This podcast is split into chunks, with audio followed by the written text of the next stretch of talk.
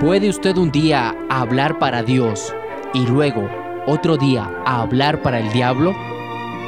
Qué bueno es tenerle nuevamente sintonizando palabras de aliento, donde el día de hoy continuamos aprendiendo con el pastor Alonso Cabezas, quien nos estará enseñando cómo evitar tener una doble lengua.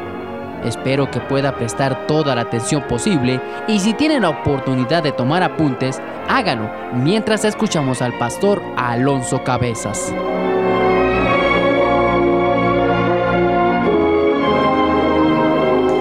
Muy buen día tengan todos. La semana pasada vimos o iniciamos el tema de una terrible contradicción.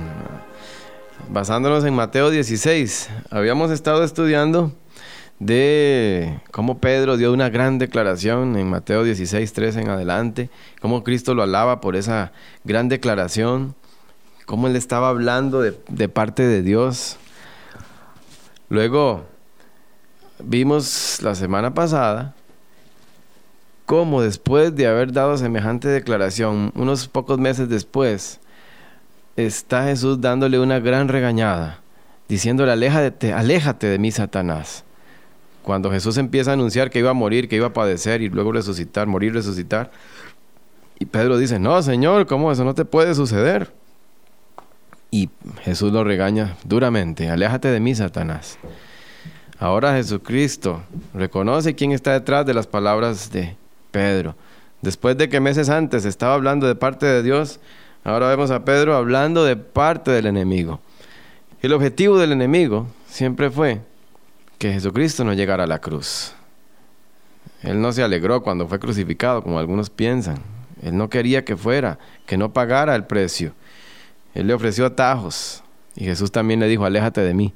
Ahora se lo está diciendo a Pedro. Ahora Pedro está hablando de parte del enemigo. Posiblemente después de haberse sentido tan grande, después de que Jesucristo lo había eh, exaltado por su declaración, se descuidó y el versículo de la semana pasada clave era, no nos descuidemos. O sea, el que cree estar firme, mire que no caiga. Ahora, ¿cómo evitar que nuestra lengua un día diga algo excelente, guiados por Dios, y luego hable cosas más bien a favor del enemigo? ¿Cómo evitar tener una doble lengua? Y la clave también Jesús la da si seguimos la lectura en Mateo 16, 23 al 26, hoy vamos a leer Mateo 16, 23 al 26. Cuando Jesús entonces se volvió y le dijo a Pedro, aléjate de mí, Satanás. Quieres hacerme tropezar, no piensas en las cosas de Dios, sino en las de los hombres. En otras versiones dice, ves las cosas solamente desde el punto de vista humano, no desde el punto de vista de Dios. Luego dijo Jesús a sus discípulos, si alguien quiere ser mi discípulo, tiene que negarse a sí mismo, tomar su cruz y seguirme, porque el que quiera salvar su vida, la perderá, pero el que pierda su vida por mi causa, la encontrará.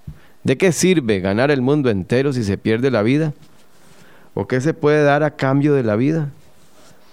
Luego del regaño, Jesús se enfoca en la causa de las necias palabras de Pedro y lo dice muy claro, es porque te enfocas en lo que no es de Dios. No te estás concentrando en las cosas de Dios, sino en lo que es de los hombres, en lo terrenal. Tienes tu vista en las cosas de la tierra y no en las cosas eternas. Era evidente, o es evidente, que Pedro no sabía lo que había en el fondo de las palabras que tan impulsivamente había pronunciado. Otra forma de decírselo, tú estás entusiasmado por las opiniones humanas sobre la manera de establecer el reino en los cielos, pero eran opiniones muy contrarias a las de Dios. Recuerden que la gente, la, mayoría, lo que querían era un Mesías que viniera en caballo blanco a liberarlos de los romanos y establecer ya el reino terrenal. Pero esa no, eso era hasta la segunda venida. Jesucristo primero tenía que venir a morir, venía como cordero. Posiblemente esa presión estaba haciendo efecto en Pedro. La gente quería esto.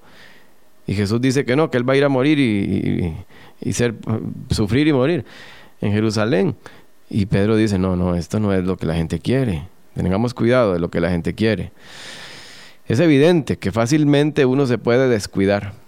y empezar a pensar con el ego, con la carne y poner la vista en las cosas de este mundo. Y como en toda enfermedad, los síntomas se van a manifestar. Como dice el versículo, de lo que uno llena el corazón o mi mente, eso se va a salir. Lucas 6:45 dice, lo que, de lo que abunda en el corazón habla la boca. Posiblemente Pedro se estaba dejando influenciar por lo que escuchaba, lo que la gente quería. ¿Qué hacer? Y esa era la pregunta que dejamos la vez pasada. ¿Cómo evitar tener dos lenguas? ¿Cómo evitar hablar de parte de Dios un día y luego de parte del enemigo el otro día? ¿Qué hacer? Todo inicia por dónde esté mi corazón, mis prioridades, en dónde está mi enfoque, el enfoque de mi vida. En Mateo 6:21, Jesucristo nos da una clave. Mateo 6:21, porque donde esté tu tesoro, allí estará también tu corazón. En otras versiones dice, allí estarán los deseos de tu corazón. Consejo número uno, desapéguese un poco de lo terrenal, por lo menos un poco. Desapéguese de lo terrenal y enfóquese en las cosas eternas. ¿Qué verdad encierra Colosenses 3, 1 al 2? En Colosenses 3 dice, ya que han resucitado con Cristo, Busquen las cosas de arriba. Nos recuerda nuestra identidad. Ya resucitamos. Ya no somos muertos. Entonces, vean para arriba. No veamos más el zacate por debajo como muertos. Veamos hacia arriba. Donde está Cristo sentado a la derecha de Dios. Concentren su atención en las cosas de arriba. No en las de la tierra. Nuestra identidad es mirar hacia arriba, aunque nuestro medio, el mundo, la gente y nuestra carne tratan de que bajemos la vista. Pero nosotros tenemos que tener la vista en las cosas eternas. Más adelante, en Colosenses 3:8 al 10, dice, pero ahora, y aquí dice más en concreto, ¿qué significa? Pero ahora abandonen también todo esto, enojo, ira, malicia, calumnia y lenguaje obsceno Dejen de mentirse unos a otros. Vean cuántas tienen que ver con lo que hace la lengua, calumnia, lenguaje obsceno, mentirse. Ahora que se han quitado el ropaje de la vieja naturaleza con sus vicios y se han puesto el de la nueva naturaleza, que se va renovando en conocimiento a imagen de su creador.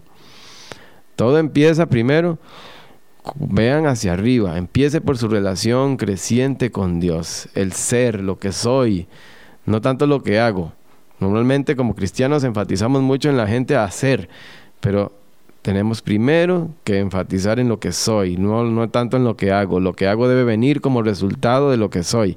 Empecemos por nuestra relación con Dios, viendo hacia arriba, enfocándonos en lo eterno. ¿Cómo está su alimentación de la Biblia, de la palabra de Dios? ¿Cómo está su vida de oración, comunicación con su Padre? ¿Cómo está su vida con la familia de Dios, congregándose? en una iglesia de sana doctrina donde usted pueda aprender y edificarse con leche espiritual no adulterada. ¿Cómo está invirtiendo en vidas? Vamos al hacer ahora. Invirtiendo en vidas, vidas, en almas eternas, empezando por su familia, sus hermanos menores, gente que está queriendo conocer al Señor y usted puede ayudarles. Entre más, llénese de lo eterno de Dios, entre en una relación más cercana con Jesucristo, conózcale más. Entre más conocemos algo, más se ama y más se confía. Llénese de Dios y cuando usted va llenándose de Dios y su palabra, la carne va perdiendo dominio. Consejo número dos. Ya vimos que el primero era desapegarnos de lo terrenal, de estar viendo las cosas de la tierra, sino más hacia arriba, más vivir nuestra identidad. Consejo número dos, examinémonos, evaluémonos cada día. Segunda Corintios 13:5. Examínese para saber si su fe es genuina, les dice Pablo, examínense, pruébense a sí mismo. Sin duda saben que Jesucristo está entre ustedes. De no ser así, ustedes han reprobado el examen de la fe genuina. Salmo 139, 23. ¿Quién se atrevería a hacer esta oración que hizo David? Examíname, oh Dios, y sondea mi corazón. Ponme a prueba y sondea mis pensamientos. Examinémonos, evaluémonos. Siempre para evaluarse hay que tener un parámetro. ¿Evaluarme con qué? Compárese con dos cosas. Compárese primero con usted mismo para ver cuánto ha avanzado. Segundo, compárese con el modelo, con Jesucristo, la meta, para saber cuánto le falta. Y así dependa más de Él. Porque por nuestra cuenta no podremos crecer y evitar caer. No juguemos, no hagamos la del niño que está aprendiendo a andar en bicicleta y su papá lo está sosteniendo y llega un momento en que el niño cree que ya sabe bastante y le dice, papá, suélteme, suélteme, ya yo puedo solo. Y ya sabemos lo que pasa. vienen los raspones, los dientes caídos y los golpes y quebraduras. Cuando creemos que podemos jugárnosla solos, ahí pueden venir los problemas, como le pasó a Pedro. Recordemos 1 Corintios 10, 12. Si alguien piensa que está firme, tenga cuidado de no caer. Quiero preguntarle, ¿ha caído usted? ¿Se ha contradicho? ¿Ha caído en contradicción? Un día usted pensó que estaba muy bien espiritualmente, hizo algo grande y de pronto se encontró en el barro revolcado. Yo puedo asegurar que sí, todos hemos caído. Todos hemos caído, algunos más profundo o en forma más pública.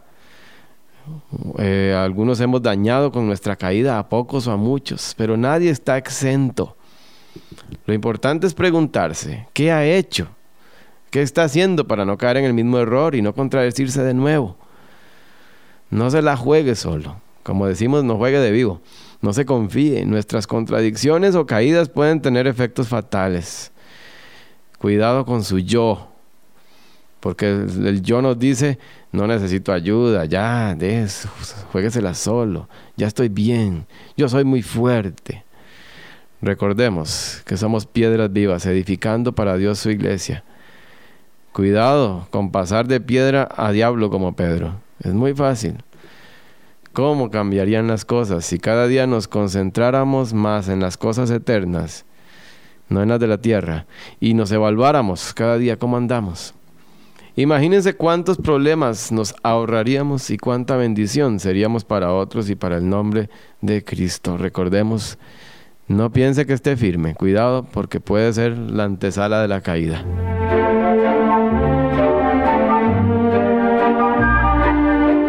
¿Qué es más difícil conseguir? ¿Su salvación o su satisfacción? Porque nuestro corazón y nuestros deseos deben estar donde está nuestra fe. Hermano Alonso, muchas gracias por haber compartido con nosotros esta enseñanza bíblica y queremos que usted, estimado oyente, tenga a Cristo no solo como su Salvador, sino también como su Señor. Por eso, si tiene dificultades para tener su mirada en las cosas de arriba y no en las de la tierra, nos gustaría ayudarle. Llámenos al 2240-2900 o visite nuestra oficina aquí en Tibás. Esperamos contar nuevamente con su sintonía para edificar su vida la próxima semana cuando estaremos presentando una nueva edición de Palabras de Aliento que es una producción de BBN Costa Rica.